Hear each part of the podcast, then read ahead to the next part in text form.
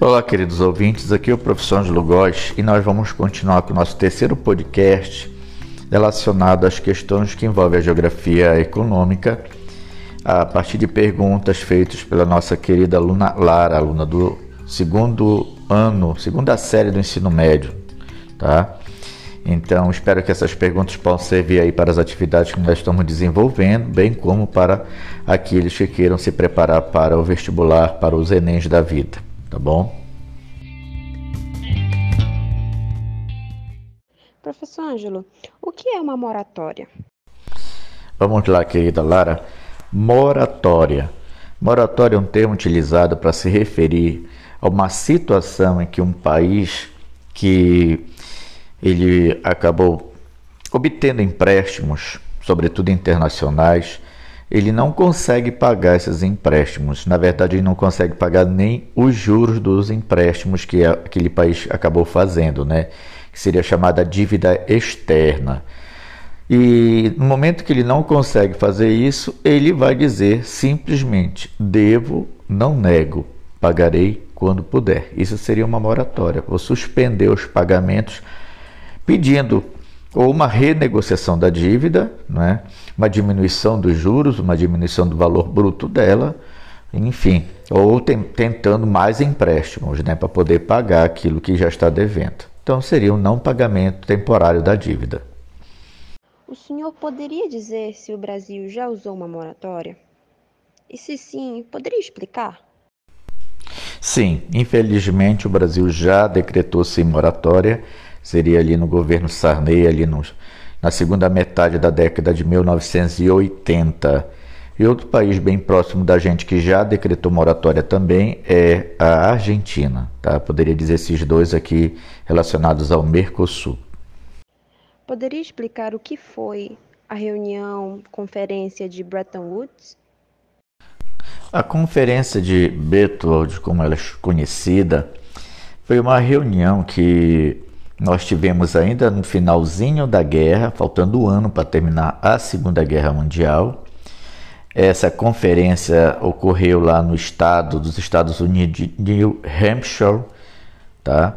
E nessa reunião nós tivemos 44 países reunidos na mesma para tentar tomar algumas atitudes econômicas é, de forma a se defender dos países do eixo, de forma a se defender das ainda do final da guerra, né, das consequências da guerra, do pós-guerra. Chamo muita atenção para essa conferência, porque nesta conferência de Bretton Woods é que nós vamos ter aí o dólar passando como a ser uma espécie de moeda de paridade internacional, um lastro, o padrão ouro deixou de existir e passou a existir o padrão dólar. Em outras palavras, os Estados Unidos chamam para ser responsabilidade organizar a economia do mundo. No entanto, eles dizem, a partir de hoje, um país ele pode dizer que tem uma saúde econômica se ele tiver não agora muito ouro como era antigamente, e sim muitos dólares guardados em seus corpos, tá bom? Então, é, os Estados Unidos tomando as rédeas mais uma vez da economia mundial com essa conferência. Professor, o que seria o FMI?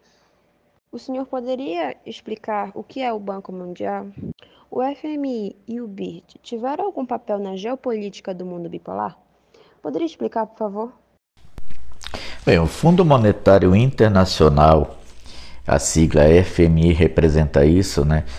Podemos dizer que foi uma instituição criada ainda ali na Conferência de Bretton Woods, que nós citamos ainda há pouco, em 1944, mas começa a funcionar dois anos depois.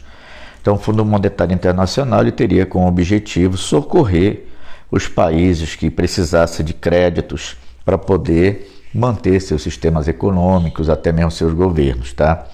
Então, o Fundo Monetário Internacional não deixou de ser também uma estratégia dos países capitalistas mais ricos, onde eles vão fazer com que os seus bancos montem essa instituição e através desse, desta instituição vou emprestar dinheiro para os países capitalistas mais pobres que seguissem seus ideais, o seu ideário político econômico. A mesma coisa aconteceu também com o Banco Mundial. Esse mesmo sistema, os países desenvolvidos desenvolvidos vão pegar as suas instituições financeiras ali de maior prestígio, vão uni-las e a partir delas fazer empréstimos para os países que quisessem fazer uma reconstrução dentro dos moldes capitalistas. Então, tem, tanto o FMI como o Banco Mundial são mecanismos capitalistas financeiros, ou financeiros capitalistas, melhor dizendo, que geravam uma ajuda, mas ao mesmo tempo que criavam uma dependência dos países capitalistas mais pobres é, em torno dessas potências hegemônicas capitalistas da época, a saber, é, os Estados Unidos, o Canadá, a Grã-Bretanha e depois o próprio Japão, a Alemanha, a França, tá certo? Seria isso aí. O Banco Mundial e o BIRD são a mesma coisa? Poderia explicar? Bem, inicialmente o Banco Mundial foi criado para financiar a reconstrução dos países após a Segunda Guerra Mundial, como já havia dito anteriormente. Tá? Originalmente ele chamava-se Banco Internacional para Reconstrução e Desenvolvimento, cuja sigla é BIRD. Tá? Atualmente dá-se o nome de Banco Mundial ao grupo composto de cinco é, organizações, como, que seriam, por exemplo, o Banco Internacional para Reconstrução e Desenvolvimento, que é o BIRD, a IDA, que é a Associação Internacional de Desenvolvimento, o IFC, Corporação Internacional de Financiamento, é, o Centro Internacional para a Solução de Disputas e de Investimentos, que é o ICSID, a Agência Multilateral de Garantias de Investimento, que é a MIGA.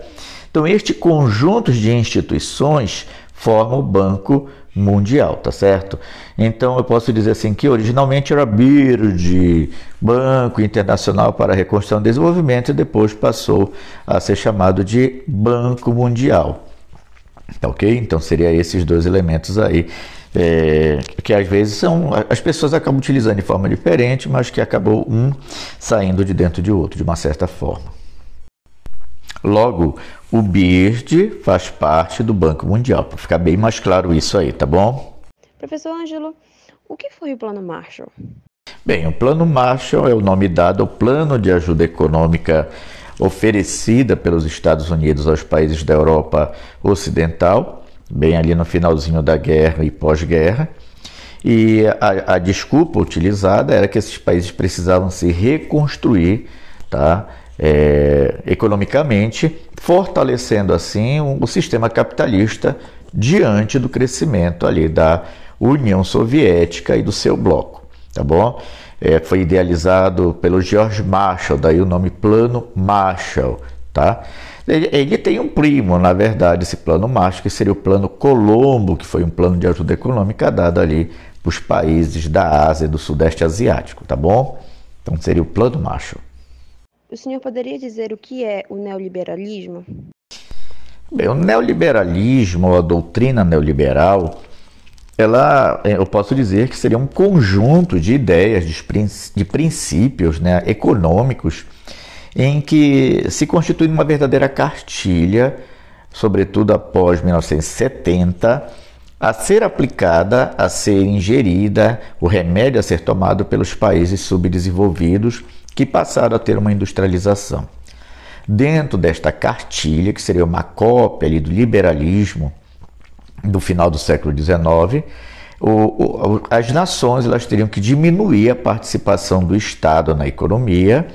O Estado deve servir somente como uma espécie de interventor para garantir a lei da oferta e da procura, os princípios da economia capitalista, a propriedade privada, tá? mas ele não pode ser um provedor no sentido de gerar produção, um dono de empresas. Ele deveria então trabalhar com as privatizações, entregar para iniciativa privada setores que, no fundo, são essenciais à economia de qualquer país.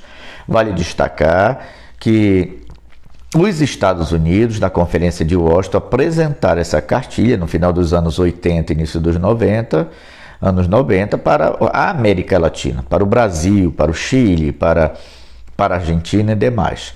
E os bobinhos caíram nesta cilada neoliberal, né? sobretudo nos anos 90 no Brasil, com o Colo de Mello, Fernando Henrique Cardoso. E agora nós estamos com os princípios neoliberais voltando na atual conjuntura, estamos em 2022, é, onde as leis trabalhistas estão sendo estendidas e coisas parecidas. Tá ok? Como diz o nosso querido, tá ok? O que é o BRICS, professor? Bem, pessoal, o BRICS, o BRICS, na, na verdade o termo BRICS se refere ao Brasil, Rússia, Índia, China e África do Sul. Inicialmente não tinha África do Sul. BRICS é, não é um bloco econômico, nós podemos dizer assim que é um grupo de países que passaram a se organizar a partir ali mais ou menos de 2004 em diante, a partir de uma pesquisa de um indivíduo chamado Jim O'Neill, onde ele fez o levantamento das economias mais promissoras do planeta no início dos anos 2000 e ele citou estes países que eu acabei de, de falar anteriormente, com exceção da África do Sul, tá bom? Hoje o, o, o BRICS ele tem como principal país a China. A China é, ela está organizando de tal forma economicamente o grupo é, ao ponto de dela promover a criação de um banco, banco do, do, do BRICS. Não dá para dizer que é dos BRICS, né? É do BRICS, onde esse banco ele teria a, a, audácia, posso dizer assim, ou a estratégia de competir com o Fundo Monetário Internacional, que nós já vimos anteriormente, que é uma entidade é, que compõe vários bancos de vários países desenvolvidos e que empresta dinheiro para os países mais pobres ou economias que estão com dificuldades. Tá? Então, o BRICS não é um bloco, mas é um conjunto de países do qual o Brasil faz parte. Lembrar disso aí.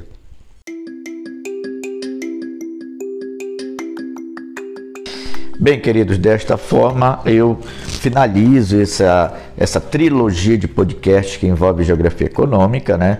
É, são frutos de perguntas da nossa querida aluna Lara, de uma atividade que foi desenvolvida em sala de aula e que vai se perpetuar. Ela vai continuar é, existindo, essa atividade, em outros momentos, quem sabe até em outros anos. E se você está ouvindo isso agora, bem provavelmente você está com uma canetinha aí na, na, mão, anotando, porque tudo vale nesta vida, tá bom? Quero agradecer a atenção de vocês e aqueles alunos, aqueles que queiram é, tirar dúvidas comigo, perguntar, faça as perguntas, entre em contato com a gente.